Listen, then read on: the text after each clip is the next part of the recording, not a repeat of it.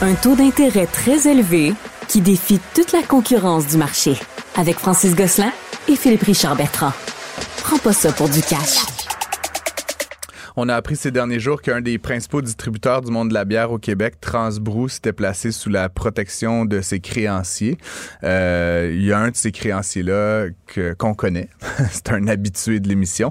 On s'est dit qu'on allait euh, lui demander comment ça allait. Euh, fin d'année, comme ça, mi-décembre, you know, c'est Noël pour tout le monde. Paul Brisset, patron de la microbrasserie L'Alchimiste. Comment vas-tu, Paul? Ça va bien, les gars? Ben oui, t'es tout sourire, en tout cas, c'est assez rassurant. ben oui, ben oui, écoute, euh, tu sais, vous le savez, on en a parlé dernièrement abondamment, même de, l'industrie, que c'est moins facile, puis vous en parler euh, précédemment aussi, mais tu sais, dans, dans la vie, quand tu as des obstacles, ben, je pense que tu as deux choix. Tu peux te mettre en petite boule, puis euh, puis rien faire, ou tu t'en les manches, puis tu regardes euh, le positif de ça, puis tu, euh, tu vas de l'avant. Euh, puis, donc, toi, ce qu'on a lu dans les journaux, on va s'en tenir au fait.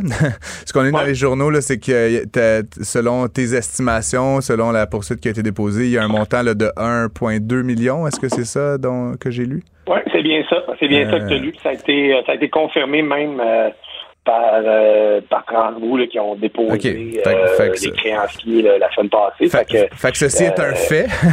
euh, oui, c'est un fait, c'est vraiment ça. Puis je, je, je, je démarre pas non plus, c'est vraiment ça. Comment on survit à ça, un trou de 1,2 million dans son budget comme microbrasseur?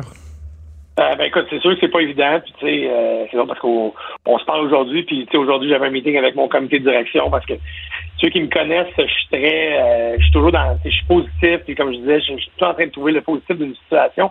Mais en même temps, je dis on va passer au travers, on va passer au travers. Mais comme je disais à ma gang, je dis, ça peut-être graffiner un peu. c'est sûr que tu sais, en tant qu'entrepreneur qui, qui manque un peu d'argent, qui manque beaucoup d'argent à son compte, ben faut que tu regardes toutes les tous les dollars qui sortent. Il faut que tu reportes certains projets. faut que faut que tu priorises vraiment. Tu sais, comme vous savez, là, vous êtes euh, vous connaissez le monde des affaires, puis et chaque chaque département, tu, les impliques, tu leur donnes des budgets, etc. Mais les autres, ils gèrent leur budget dans leur département, mais après ça, ils n'ont pas tout le temps la, la, big picture, comme on dit. Fait que là, ben là, c'est vraiment ça, c'est vraiment écoute, peut-être qu'un département il est moins priorisé par rapport à l'autre. Fait que là, faut vraiment y aller au peigne fin, il faut vraiment faire ça au niveau à l'interne, ce qu'on peut contrôler, mais aussi on a pris euh, on a pris des bonnes décisions au niveau commercial déjà. Puis hmm. euh, nous on est parti le 8 novembre, puis euh, mais en même temps on avait déjà on avait préparé notre sortie, puis maintenant c'est ça qui est drôle. Je disais à ma gang même à l'automne, je dis je veux vraiment qu'on ait une solution de distribution moderne, c'est-à-dire la microbrasserie elle a changé beaucoup là, on en parle beaucoup.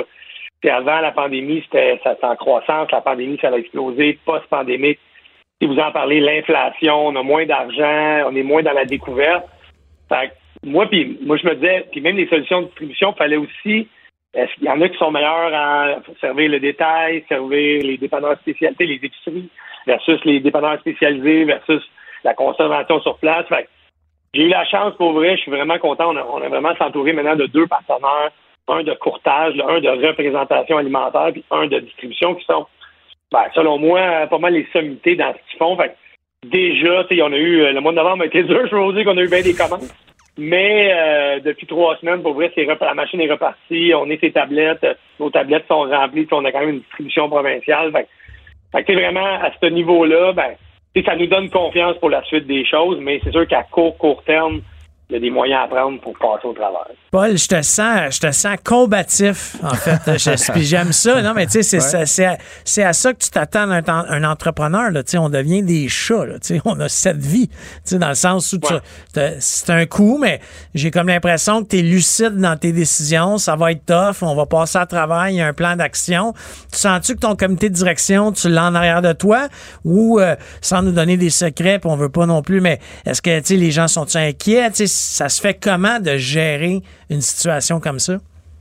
Ben, euh, ça t'a bien raison. C'est sûr qu'ils sont inquiets, tu sais, euh, dans le sens, inquiets à la base, mais je pense qu'à date, moi, j'ai toujours été transparent dans ma façon de travailler, puis avec le comité de direction, en tant qu'entrepreneur, moi, j'en ai déjà vu qu'ils gardent tous les chiffres pour eux, puis ils partagent pas de temps, mais tu sais, on a un comité de direction vraiment impliqué, puis ils les comprennent, les chiffres, puis je pense qu'ils comprennent aussi qu'on s'en va à une belle place aussi avec nos nouveaux partenaires.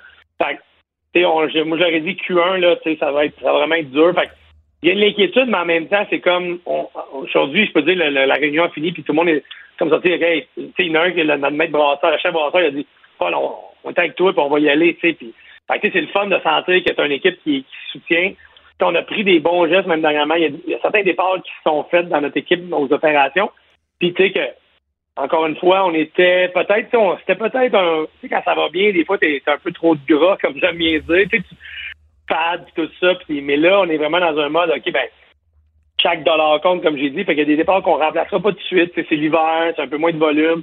Fait que, tu sais, je pense que l'équipe est vraiment euh, comprend ça. Tu sais, la semaine prochaine, on a notre party de Noël, mais, mais en même temps, on fait un meeting d'équipe. Puis, tu sais, je vais être très transparent avec l'équipe. Il n'y a, a pas de cachette. Ils ont vu les journaux. Puis, je veux dire, c'est quand même. Euh, ben, au moins, la bière, au moins la bière coûte pas cher. Là.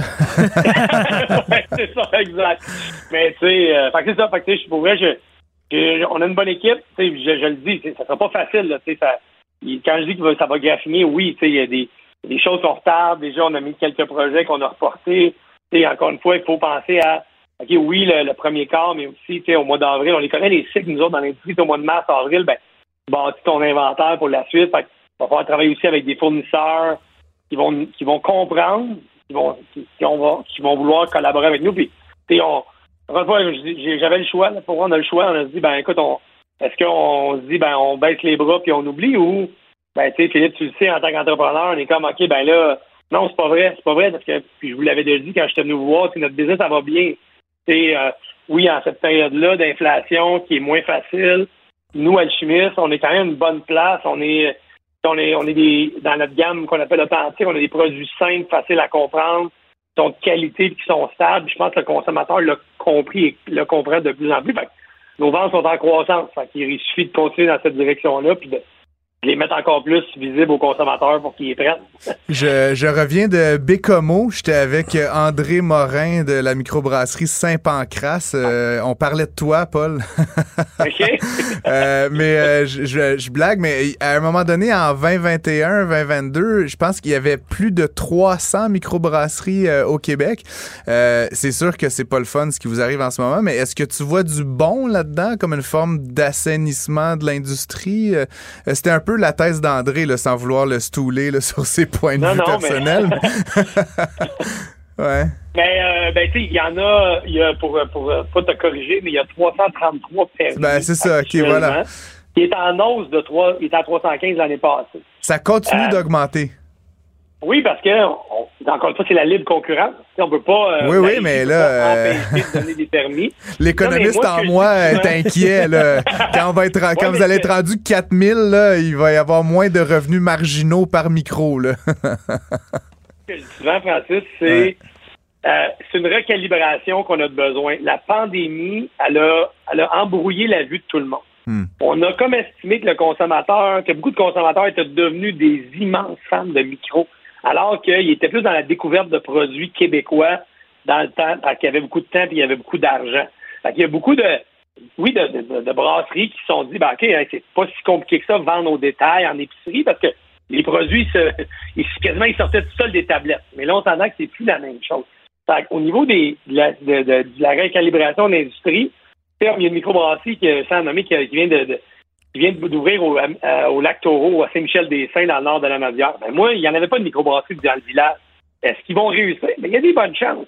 Mais ce qu'il faut qu'ils fassent, ce qu'ils est en train de se faire, c'est l'espace tablette en épicerie qui est en train de se rationaliser. Hmm. Il va y avoir à peu près 10 à 20 brasseries, puis des, des locaux, des, des, brasseries locales qui vont être dans, dans, dans, les épiceries, mais si une brasserie décide, pas décide, mais est la microbrasserie de son village, de sa ville, une implication locale. Moi, je crois qu'il y a de la place pour ça. Parce que moi, ce que je dis, c'est c'est la taverne des temps modernes. nos parents, ils allaient dans des tavernes, ils buvaient de la Mossine ou de la 50. Mais maintenant, ils vont dans la microbrasserie. Fait, et euh, c'est un peu la taverne est le perron de l'église que j'aime bien dire. fait que, tu sais, c'est la saveur locale. S'il y a une, micro qui est là, puis qui vend localement, qui fait découvrir des bières fraîches sur place, qui est impliqué dans la communauté, ben, pourquoi pas? le chiffre exact, ça reste à voir, mais c'est le c'est plutôt le style de brasserie.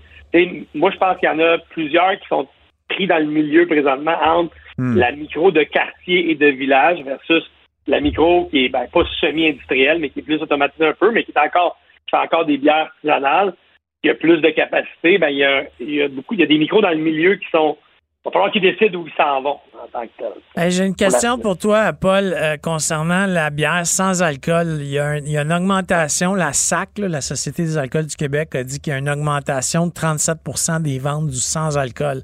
Tu le sens-tu, toi, au niveau de la microbrasserie? Parce, Ben oui. moi, parce que moi, Euh, by the way, j'ai adoré, moi je bois pas, là, mais j'ai adoré euh, tes deux bières, sans, en tout cas les deux que moi j'ai goûté. en là. arrière. Mais, euh, mais oui, on le sent. Puis pour vrai, tu sais, c'est- drôle. Aujourd'hui, on avait, j'avais une discussion avec le directeur de commercialisation, puis on parlait de nos planos, là, comment qu'on place les, les canettes en magasin. Puis je disais, est-ce qu'on met de la sans-alcool dans notre section? Tu sais, parce qu'on le sent. Là, nous, on a lancé trois sans-alcool. On sort la blonde puis la blanche début de semaine prochaine. Fait que euh, oui, on sent, va avoir cinq produits sans alcool. Ça fait, je pense qu'il faut que ça fasse partie de ta de ton euh, de ton portfolio. Il y a vraiment autant il y a des gens qui, tu sais, Philippe, qui boivent pas d'alcool, de plus en plus, je pense, mais il y a aussi beaucoup de gens qui, qui boivent euh, en partie. C'est-à-dire, ben, OK, je vais en prendre une avec alcool, une sans alcool. C'est un nouveau comportement de consommateur que moi, j'ob- j'observe. Puis, je pense qu'on le voit de plus en plus. Puis, il y a de plus en plus de bonnes bières sans alcool.